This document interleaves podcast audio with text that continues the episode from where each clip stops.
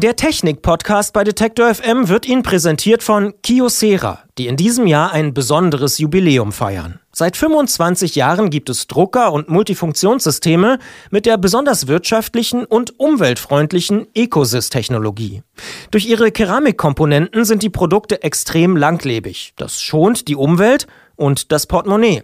Für Detektor FM-Hörer gibt es anlässlich dieses Jubiläums einen 25-Euro-Gutschein beim Kauf eines Ecosys M5521 CDN oder CDW, den Sie bis Ende des Jahres ganz einfach auf der Seite dauerläufer.kiosera.de einlösen können. Kiosera-Produkte finden Sie im qualifizierten Fachhandel und in zahlreichen Online-Shops. Übrigens, auf der Webseite dauerläufer.kiosera.de finden Sie zusätzlich Gewinnspiele mit attraktiven Preisen. Fortschritt. Technik bei Detektor FM. Vielleicht haben Sie ja von früher noch so ein paar Polaroid-Fotos zu Hause rumliegen.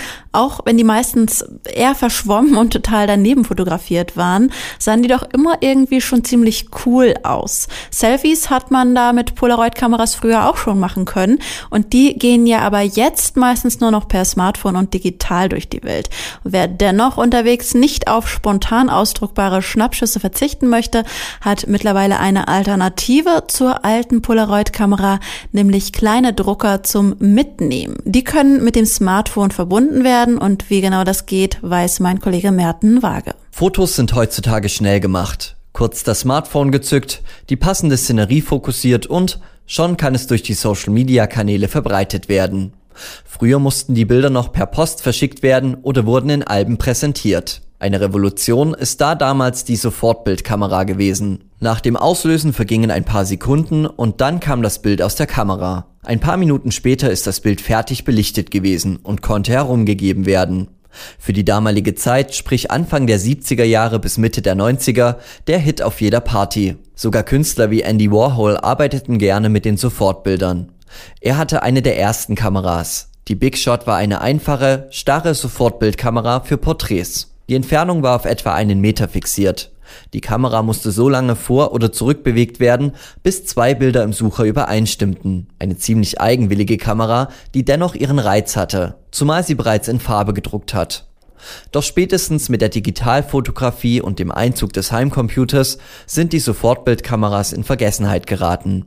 Seit einer Weile gibt es aber wieder Bewegung auf dem Sofortbildmarkt. Die namenhaften Hersteller von früher, Fuji und Polaroid, haben zum Beispiel auf der internationalen Funkausstellung in Berlin ihre neuesten Produkte vorgestellt. Polaroid feiert in diesem Jahr sein 80. Firmenjubiläum, aber ihre Sofortbildkameras haben die Firma erst bekannt und reich gemacht.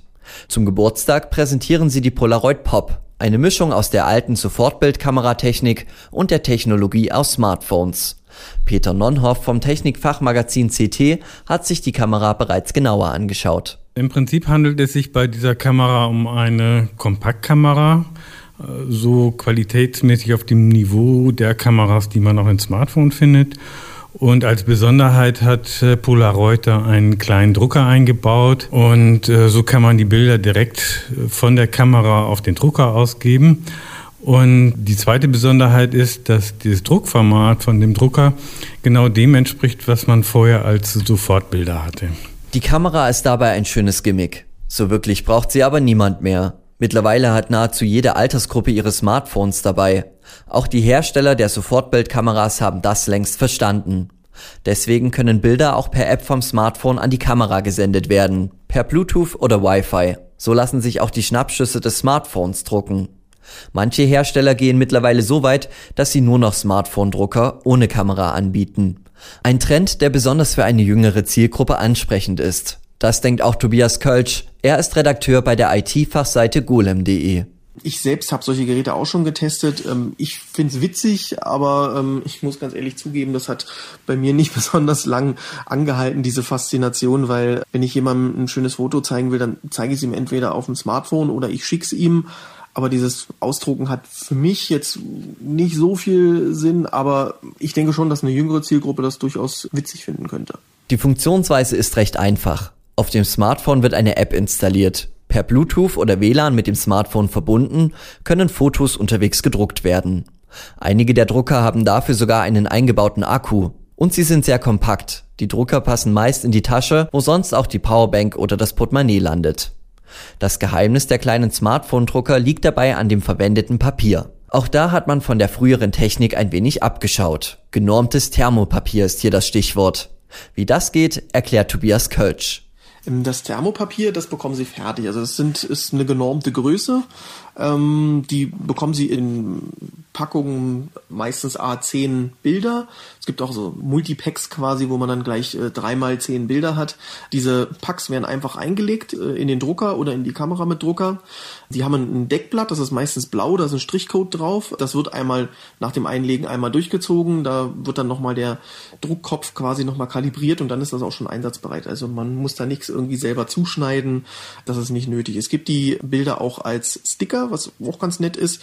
Da kann man dann das fertig ausgedruckte Foto, kann man quasi wie ein Aufkleber irgendwo aufkleben. Eine Sache gibt es da allerdings noch. Durch die kleinen Drucker sind natürlich auch die Bilder klein. Die meisten der mobilen Smartphone-Drucker bieten lediglich Fotos auf Kreditkartengröße an. Einige wenige können immerhin Bilder so groß wie eine Postkarte ausdrucken. Da sind die Drucker aber auch größer. Es kommt aber nicht nur auf die Größe an.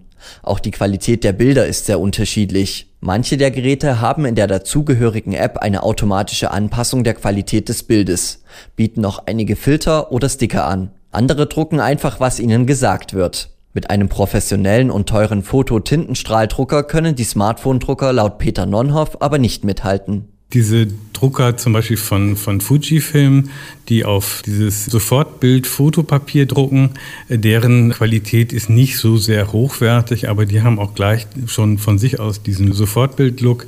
Hingegen sind die Drucker, die auf Thermosublimation beruhen, die haben eine sehr hohe Auflösung und die haben auch eine sehr gute Druckqualität. Die können allerdings auch nicht so ganz hundertprozentig mit dem mithalten, was man jetzt zum Beispiel im Labor kriegt oder eben wenn man hochwertigen Fototintenstrahldrucker zu Hause stehen hat. Also es ist so, so ein Mittelding.